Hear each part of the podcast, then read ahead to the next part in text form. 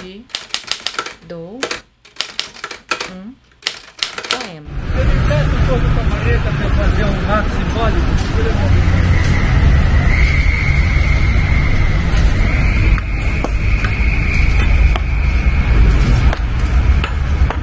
Olá, eu sou Ludmila Azevedo e este é o segundo episódio da segunda temporada de Te Dou um Poema, um podcast que faz a ponte entre o momento em que estamos vivendo e a poesia de todos os tempos.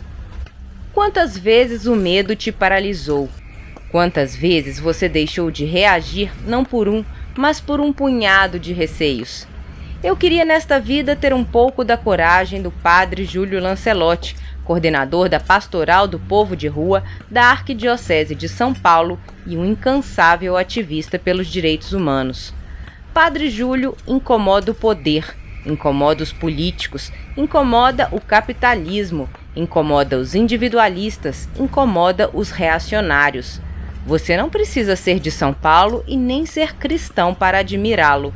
Eu mesma não tenho religião e vibrei com Padre Júlio derrubando com marreta pedras colocadas debaixo de um viaduto na Zona Leste para impedir que pessoas em situação de rua se abrigassem ali.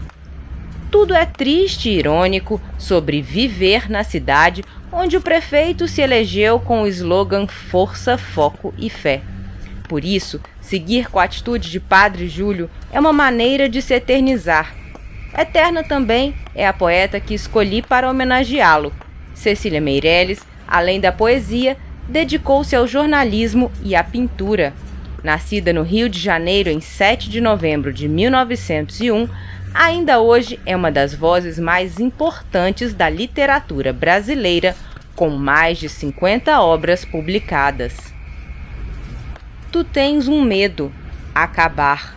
Não vês que acabas todo o dia, que morres no amor, na tristeza, na dúvida, no desejo, que te renovas todo o dia, no amor, na tristeza, na dúvida, no desejo, que és sempre outro, que és sempre o mesmo, que morrerás por idades imensas, até não teres medo de morrer, e então serás eterno.